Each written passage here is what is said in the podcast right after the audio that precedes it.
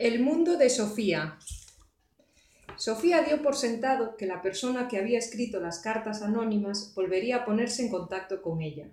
Mientras tanto, optó por no decir nada a nadie sobre este asunto. En el instituto le resultaba difícil concentrarse en lo que decía el profesor. Le parecía que solo hablaba de cosas sin importancia. ¿Por qué no hablaba de lo que es el ser humano?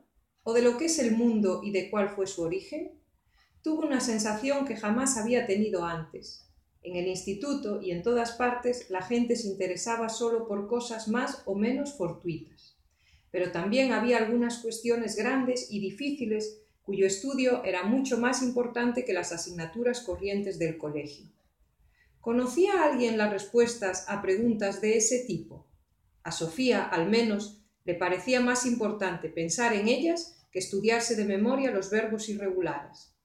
Cuando sonó la campana al terminar la última clase, salió tan deprisa del patio que Yorum tuvo que correr para alcanzarla. Al cabo de un rato, Yorum dijo ¿Vamos a jugar a las cartas esta tarde? Sofía se encogió de hombros. Creo que ya no me interesa mucho jugar a las cartas. Yorum puso una cara como si se hubiese caído la luna. Ah, ¿no?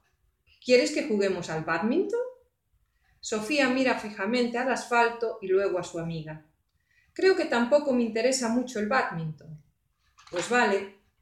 Sofía detectó una sombra de amargura en la voz de Yorum. ¿Me podrías decir entonces qué es lo que tan de repente es mucho más importante? Sofía negó con la cabeza. Es. es un secreto. Va, seguro que te has enamorado. Anduvieron un buen rato sin decir nada. Cuando llegaron al campo de fútbol, Jorun dijo, Cruzo por el campo. Por el campo. Ese era el camino más rápido para Jorun, el que tomaba solo cuando tenía que irse rápidamente a casa para llegar a alguna reunión o al dentista. Sofía se sentía triste por haber herido a su amiga. Pero ¿qué podría haberle contestado? ¿Qué de repente le interesaba tanto quién era y de dónde surge el mundo que no tenía tiempo de jugar al badminton?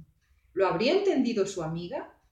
¿Por qué tenía que ser tan difícil interesarse por las cuestiones más importantes y de alguna manera más corrientes de todas? Al abrir el buzón, notó que el corazón le latía más deprisa. Al principio solo encontró una carta del banco y unos grandes sobres amarillos para su madre. ¡Qué pena! Sofía había esperado ansiosa una nueva carta del remitente desconocido. Al cerrar la puerta de la verja, descubrió su nombre en uno de los, en uno de los sobres grandes. Al dorso, por donde se abría, ponía Curso de Filosofía. Trátese con mucho cuidado. Sofía corrió por el camino de gravilla y dejó su mochila en la escalera. Metió las demás cartas bajo el felpudo, salió corriendo al jardín y buscó refugio en el callejón. Ahí tenía que abrir el sobre grande.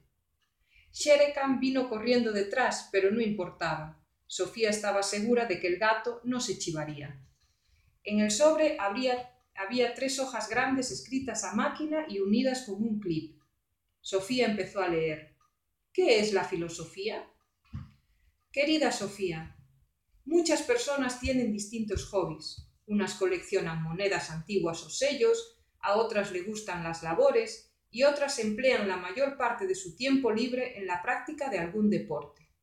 A muchas les gusta también la lectura, pero lo que leemos es muy variado. Unos leen solo periódicos o cómics, a algunos les gustan las novelas y otros prefieren libros sobre distintos temas, tales como la astronomía, la fauna o los inventos tecnológicos.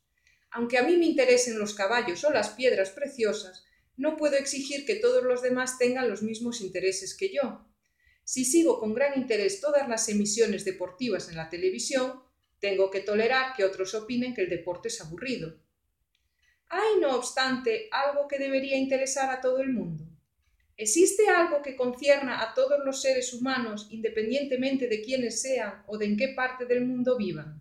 Sí, querida Sofía, hay algunas cuestiones que deberían interesar a todo el mundo. Sobre esas cuestiones trata este curso. ¿Qué es lo más importante en la vida? Si preguntamos a una persona que se encuentra en el límite del hambre, la respuesta será comida. Si dirigimos la misma pregunta a alguien que tiene frío, la respuesta será calor. Y si preguntamos a una persona que se siente sola, la respuesta seguramente será estar con otras personas. Pero con todas esas necesidades cubiertas, ¿hay todavía algo que todo el mundo necesite? Los filósofos opinan que sí. Opinan que el ser humano no solo vive de pan. Es evidente que todo el mundo necesita comer. Todo el mundo necesita amor y cuidados. Pero aún hay algo más que todo el mundo necesita. Necesitamos encontrar una respuesta a quién, somos y por qué vivimos.